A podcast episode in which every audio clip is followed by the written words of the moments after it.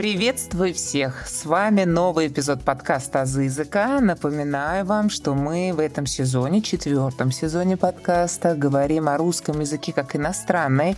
И записываю я этот сезон совместно с замечательными сотрудниками и сотрудницами Центра языкового тестирования Санкт-Петербургского государственного университета. Сегодня у нас эпизод 12, он же последний в нашем сезоне. Жалко, честно скажу, расставаться оставаться с центром языкового тестирования, потому что, ну, вот буквально разные-разные эпизоды, разные личности, разный опыт. Мне было самой интересно, я надеюсь, вам тоже. Сегодня мы эпизод посвятим международным проектам СПБГУ, и сегодняшней нашей гостьей станет Светлана. Светлана, здравствуйте. Да, здравствуйте, Мимоза. Светлана, сотрудница Центра языкового тестирования. Светлана, скажите, пожалуйста, пару слов о себе. Да, спасибо большое, что позвали. Особенно теперь как-то волнительно представлять завершающий эпизод подкаста. Ну, а может быть, с другой стороны, оно и к лучшему, потому что как раз смогла бы и, может быть, в чем то с коллегами перекликаться и что-то новое интересное рассказать. А, собственно, такая возможность у меня есть, потому что работаю в Центре языкового тестирования в качестве руководителя направления по специальным проектам с этого года. Но до этого вот работала, получается, пять лет специалистом теста тестером. Так что как раз те темы, которые вы обсуждали, связанные с тестированием по русскому языку как иностранному, с как раз преподаванием русского языка, тоже для меня знакомы. И постараюсь интересно рассказать то, что мне самой очень интересно, то, что сама очень люблю. Ну, я в этом не сомневаюсь, поэтому давайте переходим к первому вопросу. Собственно говоря, расскажите о том месте, где вы работаете, о Центре языкового тестирования. И все. И вот теперь, значит, подкаст плюс три часа. Ладно, постараюсь кратко рассказать, потому что уверена, что уже в целом за весь сезон коллеги наверняка с разных сторон представляли. В целом более 20 лет работаем в сфере проведения экзамена по русскому языку как иностранному, но вот сил только в одной области развиваться нет. Начинаем захватывать и другие, и развиваться, и поскольку как раз опыт очень большой, и ну, все таки Санкт-Петербургский университет довольно-таки известный бренд, и в России, и за рубежом есть очень такой, ну, что называется, карт-бланш для ведения этой работы. И, конечно, проводим экзамен по русскому языку как иностранному. Помимо того, в Центре языкового тестирования можно проходить экзамен по 24 языкам. Это самое большое языковое портфолио вообще среди российских организаций. То есть помимо русского языка как иностранного есть еще экзамены и по другим языкам, которые мы проводим. То есть в материале находимся, что называется, 24 на 7, представляем, что такое языковое тестирование и, конечно, языковое тестирование по русскому языку. Коллеги уже много рассказывали вам, что мы, конечно, и преподаем русский язык как иностранный, и в нашем структурном подразделении тоже эта работа ведется. Проводим как раз очень много мероприятий. Сегодня тоже хотела, ну уж не то, что похвастаться, но просто похвастаться есть чем, но и рассказать с гордостью о том, чем мы занимаемся в части вот этих мероприятий как раз дополнительных. Ну и, может быть, наверное, да, поделиться какими-то новыми историями, которые коллеги еще, может быть, и сами не знают, что мы будем скоро реализовывать, а может быть, просто я не услышала, что они их рассказывали раньше. Светлана, хвастаться нужно, когда есть чем хвастаться. Вот эта цифра про 24 языка — это впечатляющая цифра. И вот вы говорите 24 на 7. Я вот уже сравнивала, по-моему, сотрудников Центра языкового тестирования с пчелками, да, которые постоянно трудятся.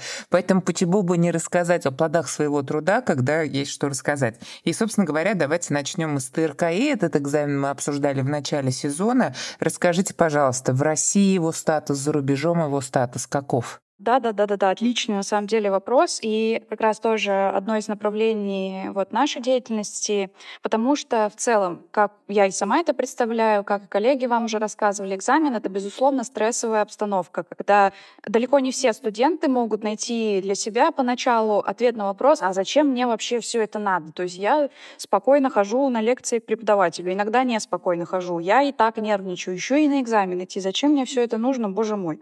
И вот на самом деле как раз раз мы в своей работе стараемся позиционировать ТРКИ и для наших студентов, конечно, и для наших коллег э, за рубежом, как вот не только какая-то формальная процедура, которая позволит получить некоторую бумажку, которая будет некоторым образом полезна. Хотя это тоже так, это к вопросу о признании сертификата ТРКИ и тех преимуществах, которые он дает.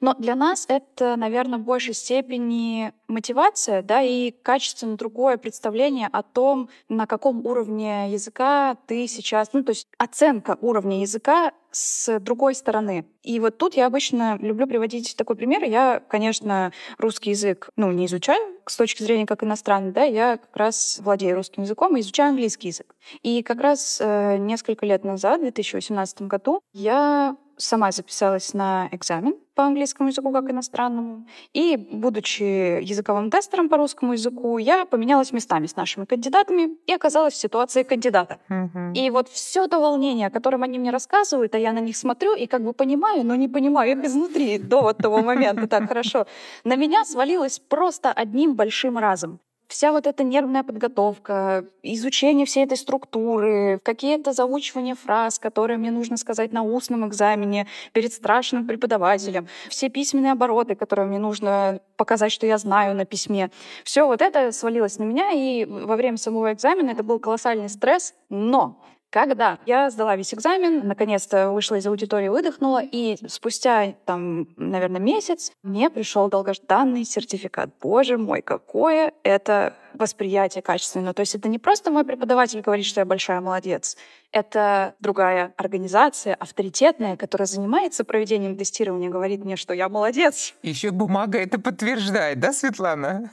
Да, и то есть это не просто там мне кто-то что-то сказал, и там я могу это передать своим родственникам. Вот, я держу этот сертификат у себя в руках. И это не стыдно поставить в рамочку, это можно отдать э, в отдел кадров, чтобы они увидели тоже вот этот мой достигнутый результат. Это очень предметная такая история, которая и мне, как с психологической точки зрения, очень помогла. И, конечно, вот в отделе кадров коллеги тоже были очень удивлены и приятно обрадованы тем, что такая теперь бумажка в моем как раз деле есть. Ну, вот этот подход, да, это просто я рассказываю, потому что это очень личный опыт, он, конечно, работает и на всех остальных. Что касается как раз признаваемости сертификата ТРКИ, он является международно признанным документом, то есть это значит, что не только в России его можно предъявить, например, для академических целей, например, для перезачета некоторых дисциплин. То есть, условно, если ты уже знаешь русский язык на каком-то уровне, ты приходишь, допустим, на образовательную программу в каком-то вузе, где тоже преподается русский язык, но, скажем, на уровень ниже, принося этот сертификат, сертификат, ты можешь тем самым подтвердить, что в целом уровень языка у тебя уже достигнут, и на эти пары ходить не обязательно. Это одно. Другое — это карьерные цели, когда, может быть, преподаватели или переводчики устраиваются на новое рабочее место и хотят подтверждать да, свой уровень языка, и, опять же, делают это благодаря международно признанному документу. В 11 странах у нас вот эта история работает. И отдельно нужно отметить такой момент, что, к сожалению, складывается такая ситуация, что сертификат ТРКИ признается за рубежом больше, чем в самой России. Мы, конечно, стараемся вести работу, чтобы поменять несколько эту ситуацию в другую сторону, да, чтобы универсальная государственная система тестирования, которая действует на территории всей Российской Федерации, она была и на территории всей Российской Федерации признаваемой. То есть, приходя, например, в ВУЗ, я не знаю, который находится далеко от столицы, от столиц, можно было точно так же принести сертификат, и чтобы те люди, которые принимают документы, да, например, если это поступление в университет, не были удивлены в целом такому сертификату, а вроде бы как даже поняли, что это такое, и дали как раз нашему абитуриенту иностранному его заветные, заслуженные, кстати, абсолютно бонусные баллы при поступлении. Они отправляли на какой-то экзамен, да, внутренний, который непонятно, как к нему подготовиться. Может быть, он действительно очень качественно проверяет как раз все знания студента, я не знаю, знаю, я не могу ответить за все вступительные экзамены во всех вузах. Uh-huh. Но если бы был какой-то универсальный понятный алгоритм, конечно, это было бы, с другой стороны, и на качество лучше влияло, и, конечно, на наших студентов лучше влияло, когда у них единообразное представление есть того, что происходит. Вот это, что касается признания как раз ТРКИ с точки зрения вот именно формального вот этого всего аспекта. И с точки зрения неформального аспекта, я как раз говорю, что для нас это, наверное, самый главный фактор в части ТРКИ — это собственная мотивация студентов, кандидатов, как мы говорим, чтобы они как раз понимали, зачем им сдавать экзамен. И признавали для себя статус этого экзамена, что для них значит этот сертификат. Конечно, и вот вы отлично, что поделились своей историей, потому что, да, в экзамене две стороны, тестер и экзаменуемый или кандидат, и вы, так скажем, побывали и на той, и на другой стороне баррикад. Ну, баррикад не баррикад, тем не менее. Светлана, скажите, пожалуйста, вот, естественно, СПБГУ проводит ведь и олимпиады, причем международного уровня, да, по русскому языку. Расскажите об этом опыте. Да, смотрите, собственно, у Санкт-Петербургского университета огромная история. Не знаю, когда вы слушаете этот подкаст, но у нас сейчас мимоза 2023 год, а в следующем году у нас будет 2024, а это тот год, когда Санкт-Петербургский государственный университет отметит свой 300-летний юбилей. Вот это да праздник будет. Это точно, потому что действительно не только для нас. Там большие события готовятся в целом и в Петербурге, и в России тоже будут поздравлять университет с днем рождения. Ну, просто это старейший университет России. Это я к чему начала опять рассказывать? К тому, что Олимпиада у нас очень давно проводится, и вот когда начинаешь разбираться в этом вопросе, находишь упоминание, что аж в 1937 году проводились Олимпиады для школ. Ну, естественно, не по-русскому, как иностранному, какие-то другие. Вообще, конечно, год в истории запоминается немного другими событиями, но вот если разбираться в истории университета, там, получается, в 1937 году в университете начали Олимпиады проводиться. Но вот до 18 года Олимпиад по русскому, как иностранному, у нас не было. То есть любые другие предметы — да, но иностранцы — нет. И вот с 18 года у нас эта работа началась. Собственно, мы проводили несколько олимпиад. Начали мы с международной олимпиады, которая рассчитана на все страны, на всех-всех иностранцев, желающих изучать русский язык. Ну, конечно, было возрастное ограничение, разумеется. И когда мы запускали этот проект, в целом никто ничего не ждал, потому что это было первый раз, и, конечно, когда порядка там 1400 человек к нам пришло, на первый этап зарегистрировалось, это был, конечно, прям впечатляющий результат. И мы поняли, что вот это мероприятие как раз очень важно делать, это вызывает интерес, люди хотят участвовать в интеллектуальных соревнованиях, ну, хотят как-то разнообразить свой процесс изучения русского языка. Преподаватели очень многие направляли своих студентов, кто-то сам приходил. Ну, в общем, вот это мероприятие первое, и вот тот большой отклик, который мы получили, оно как раз показало нам, что дальше туда работать можно и нужно, и это хотим мы, это хотят люди за рубежом, это хотят преподаватели, которые в России приводят своих студентов. Вот тогда, когда мы провели первую Олимпиаду, мы использовали комбинированный формат. Объясню. У нас первый тур отборочный, он был письменный, то есть нужно было загрузить свое эссе на определенную тему, и это тоже была отдельная история, как преподаватели просто, я как сейчас помню, в одной аудитории сидит 7 или 8 преподавателей, которые одновременно проверяют работы иностранных граждан, и это, конечно, тоже впечатляет, потому что, естественно, сроки, как всегда, были сжатыми, как и всегда, мы старались продлить и принять все-все-все работы, всем пойти навстречу, и, естественно, из-за этого сроки сжимались и сжимались.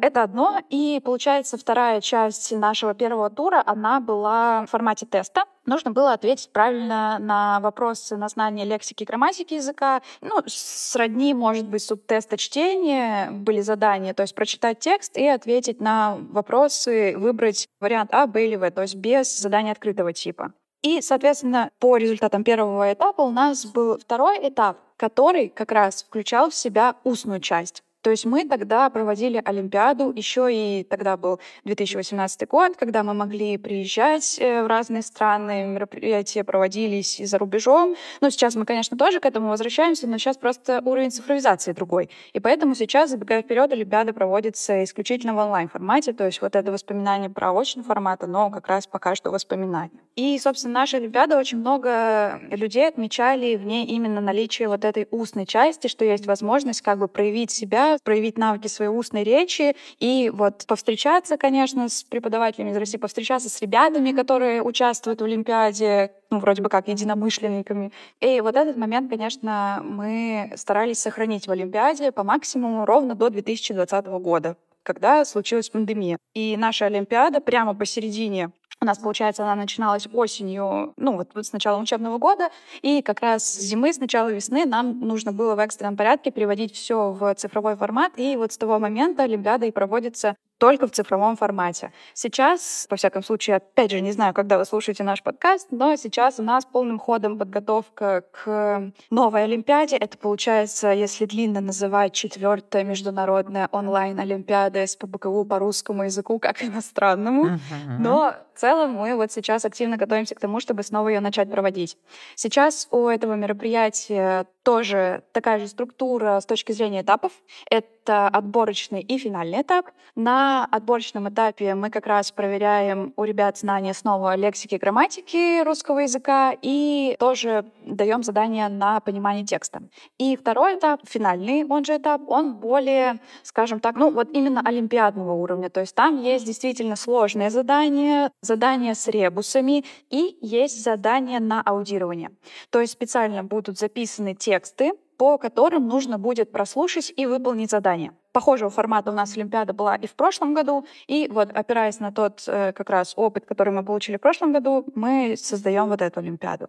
Если еще есть возможность у меня похвастаться про статистику, потому что здесь ну просто нельзя этого не сделать, это 27 тысяч участников из 151 страны за вот все время проведения с 2018 года. Вот это да. Вы статистику ведете, да? Вот подсчитываете количество участников? Конечно, конечно. То есть мы каждого участника вообще бережно рады видеть, во-первых, конечно. Просто как раз с того момента, когда вот в 2018 году мы начали проводить Олимпиаду, поскольку она сначала проводилась вот именно в таком устном формате, да, ну, это был первый опыт, и там была устная часть, то есть некоторых участников Олимпиады я, если честно, даже помню до сих пор, с 2018 года. Это те вот как раз этапы, которые у нас в СПБУ проходились э, непосредственно, то есть это прям статистику тут нельзя не вести, мы прям очень к этому всему относимся чувствительно, и, ну, да, что называется, действительно любим вот это мероприятие, потому что, ну, я тоже не знаю, с чем можно сравнить, когда вот приходит какая-то обратная связь, которую мы, если честно, даже толком не запрашиваем. То есть мы там не просим заполнить некоторую форму после прохождения Олимпиады. Как вам?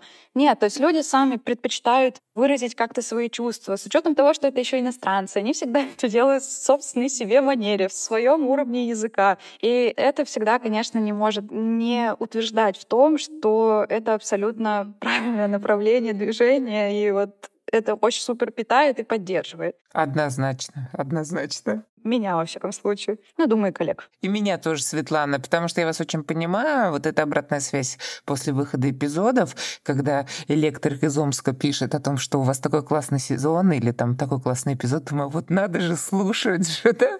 Люди разных профессий, разных городов. И это стимулирует, естественно. Сто процентов, сто процентов. И, кстати, еще позволю себе добавить, Олимпиада объединяет не только, получается, университет и, собственно, самих участников Олимпиады, Олимпиады. Благодаря этому мероприятию мы как раз познакомились с очень многими нашими партнерами, с которыми мы до сих пор работаем, с очень многими преподавателями по всему миру, которые как раз через вот своих учеников, через это мероприятие узнали про возможности СПБГУ, и до сих пор вот мы как-то сотрудничаем, развиваем вот эту точку, которую мы нашли через Олимпиаду, она вот пошла дальше, проросла, корни проросли. Вот это тоже тот момент, который, ну вот к обратной связи относится с той точки зрения, что он очень поддерживает. Угу, точно.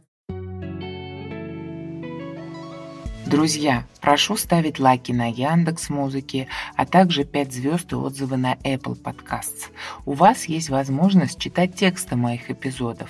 В описании эпизода есть ссылки на сайт Boosty и на сообщество ВКонтакте, где за донаты вы сможете читать тексты. Подписывайтесь на «За языка», чтобы не пропускать новые эпизоды. Ну вот Олимпиады, да, они все-таки такое объединяющее начало имеют, а вот непосредственно работа ежедневная, я имею в виду курсы СПбГУ. Скажите, какова география этих курсов, какова перспектива? Потому что я думаю, что вы как раз обладатель самых актуальных новостей, связанных с международными вот этими проектами. Да, это точно. На самом деле, опять придется хвастаться, какой кошмар.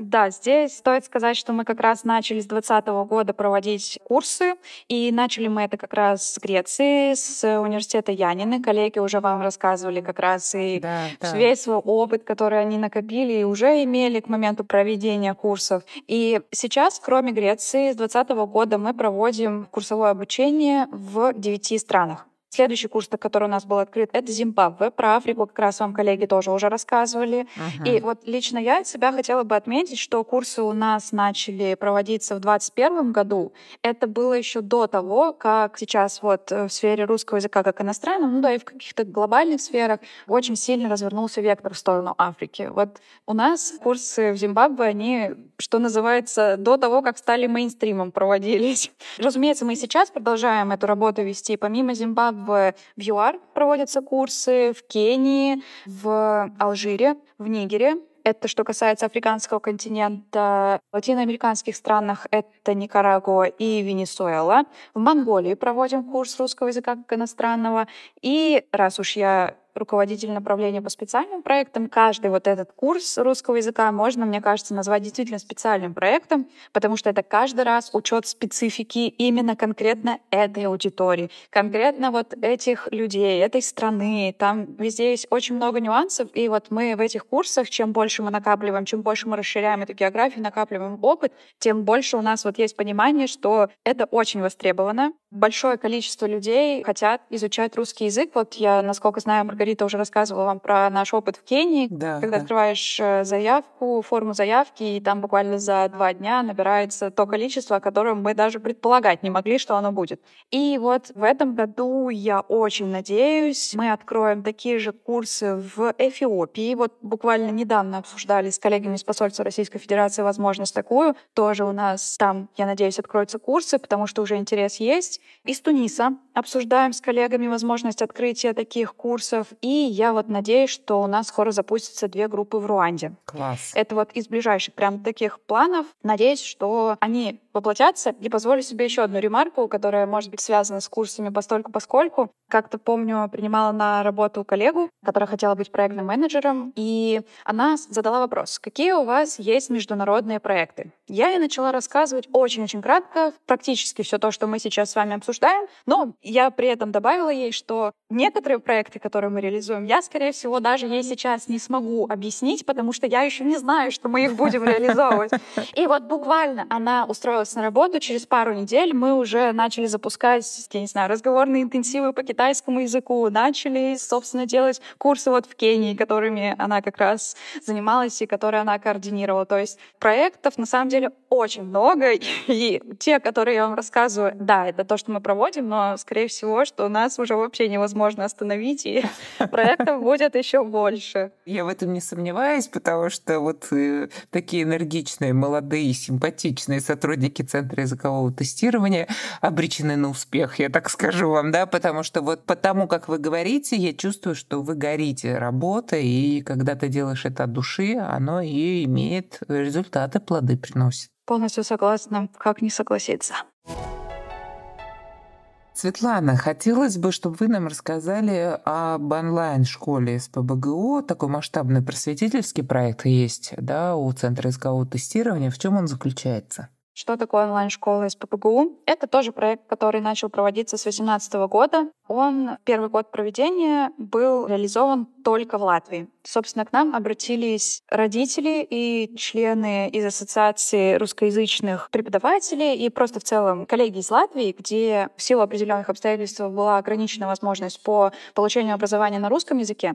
Но при этом очень многие жители этой страны на тот момент разговаривали на русском языке, хотели получать образование на русском языке. И хотели в дальнейшем поступать в российские образовательные организации, вузы и получать высшее образование в России. Но вот э, в силу определенных обстоятельств у них сократилась эта возможность, и они как раз обратились к нам для того, чтобы в формате субботней школы преподаватели из академической гимназии с БГУ могли давать вот такие расширяющие кругозор знания. Тогда у нас была возможность сделать это только по трем предметам. Это был русский язык, литература и история России. И вот целый год только 70 ребят из выпускных классов это 11-12 класс в случае Латвии, изучали в течение года вот в формате субботней школы как раз эти предметы по программе, которую наши преподаватели академической гимназии разработали для них. Если говорить про онлайн-школу уже в прошлом учебном году, это действительно выросшая из себя статистика. Это уже не только одна страна Латвия, это уже 11 стран. Это уже не только три предмета, это 11 предметов. Это не 70 школьников, это 2700 школьников. И получается уже не только выпускной класс, да, не только вот выпускники, ребята, которые вот совсем скоро планируют поступать в российские вузы и СПБГУ в частности, это как раз уже школа для тех, кто пошел в первый класс, второй, третий и так далее до одиннадцатого. То есть действительно большой такой проект в формате субботней школы, который мы и продолжаем реализовывать. Скоро совсем начинается, буквально, кстати, на следующей неделе начинается новый учебный год проекта. Преподаватели вовсю готовятся, готовятся к как раз наши модераторы, которые проводят все эти и контролируют порядок, самое главное, на всех этих занятиях. И все таки позволю себе отдельной строкой отметить, что проект вырос уже до того масштаба, что с этого года мы на новом этапе набрали учеников на полноценную дистанционную школу. То есть если то, что я рассказывала вам до этого, это формат субботней школы, когда это повышающий кругозор занятия по программам российской школы, да, которые не полностью ее раскрывают, а только, ну, может быть, самое интересное по запросам, то, что наши преподаватели посчитали самым нужным для ребят, вот с учетом вот этой почасовки, которая есть в формате этого проекта.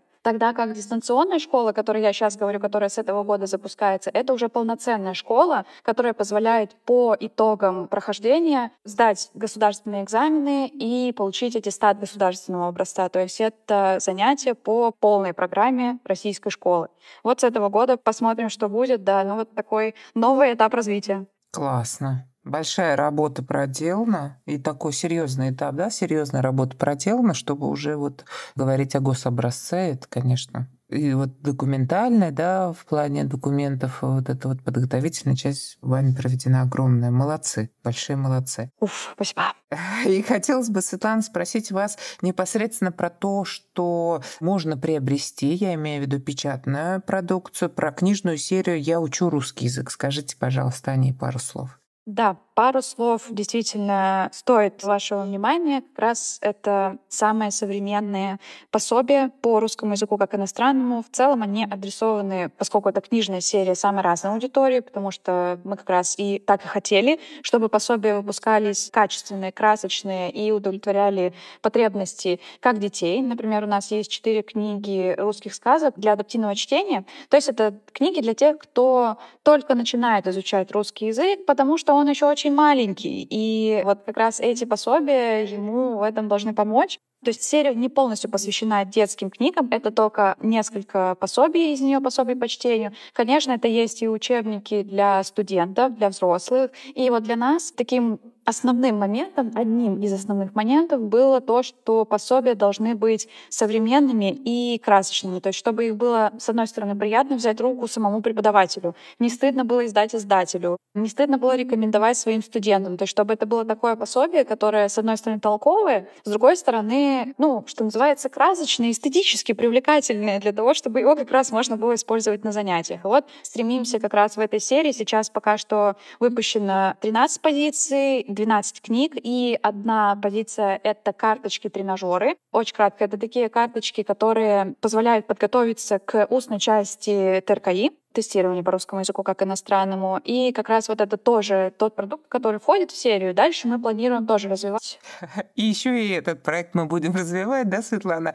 Я думаю, что в описании эпизода мы дадим ссылку да, на эти пособия, на серию «Я учу русский язык», чтобы наши слушатели могли посмотреть, может быть, приобрести продукцию, потому что я знаю, что преподаватели РКИ нас слушают, да, и я думаю, что им будет интересно познакомиться с вашей книжной серией. Ну и в конце, Светлана, у меня вопрос непосредственно про доп. занятия, про курсы для преподавателей. Какие курсы проводятся? Да, что касается как раз преподавателей, вот мы до этого с вами говорили, что есть условно в ТРКИ две стороны, да, тестеры, то есть те, кто проводит экзамен, кандидаты, которые сдают экзамен, но ведь в русском языке как иностранном, да, вот помимо, кстати, пособий, которые мы тоже обсудили, есть еще одна очень важная сторона, это как раз преподаватель, который, может быть, иногда находится, ну, в такой не то что оппозиции, но точно с другой стороны от экзаменатора и уж точно с другой стороны от кандидата, и, конечно, для нас, как людей, которые занимаются русским языком как иностранным, нам уже полноценно, не только как языковые тестеры и правообладатели,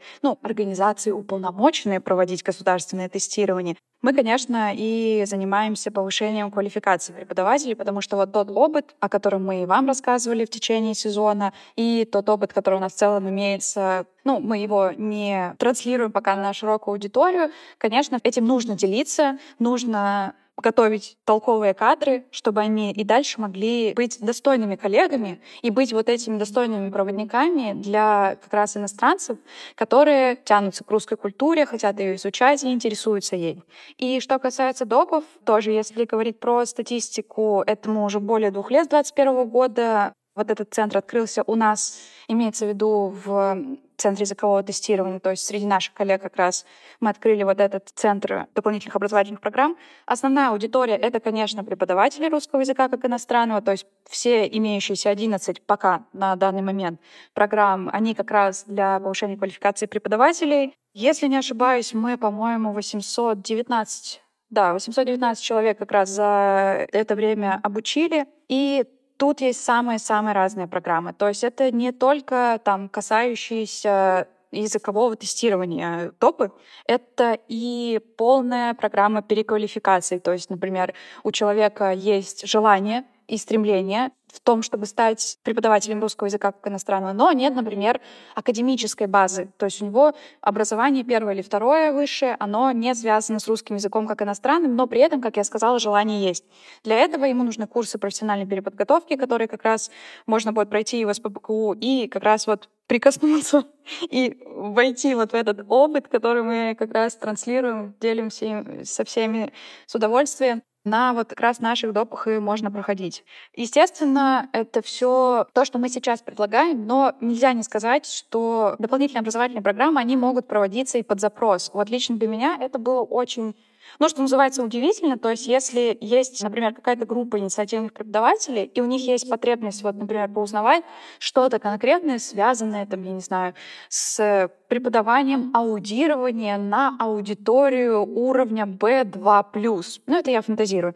И вот они хотят именно вот в этом развиться. Их, например, есть там не знаю, 5 или 7 человек, вот с этим запросом они могут обратиться как раз-таки в университет, и мы можем под их запрос создать эту программу. Вот что интересно. То есть если у людей есть стремление, и они делятся этим стремлением с нами, Разумеется, могут быть такие ситуации, когда мы не можем помочь, потому что это вне нашей компетенции. Но мы в любом случае можем переадресовать на каких-то других коллег или с высокой долей вероятности организовать такой доп и найти нужных преподавателей из числа наших коллег в университете или из числа наших коллег по другим вузам или, может быть, просто зарубежным организациям, которые работают с нами, и как раз повысить квалификацию преподавателей. Поэтому мы всегда, что называется, рады видеть коллег, рады поделиться опытом, рады, конечно, и их опыт узнать, у них что-то новое подчеркнуть, потому что это всегда двусторонний процесс. И вот это то, что хотелось сказать с точки зрения повышения квалификации педагогов русского языка как иностранного.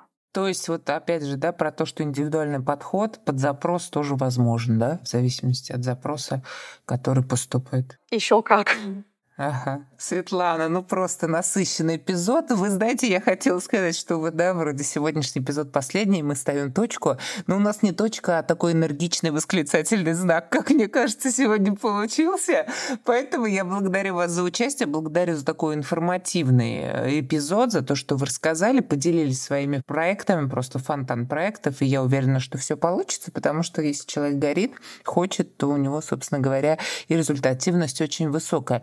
Благодарю не только вас, благодарю всех участников нашего сезона, да, то есть у слушателей сейчас есть возможность переслушать кто-то, если не успел, да, предыдущие 11 эпизодов. Мы с вами говорили о русском языке как иностранном и посмотрели, насколько это направление разнообразно, насколько здесь э, вот деятельность Санкт-Петербургского государственного университета, да, проявляется в разных вот направлениях, да, и благодарю вас за участие, Светлана, спасибо вам большое. Спасибо, что позвали. Всегда приятно рассказать про свою работу. Было очень приятно быть частью этого сезона. И вообще отлично, что у нас еще один такой. И я с уверенностью могу сказать, что это международный проект, потому что как раз аудитория, как вы говорили, она может включать в себя уж очень разнообразный контингент. Поэтому вам спасибо большое, что пригласили. Было очень приятно. Благодарю. Сезон получился классный. Я довольна.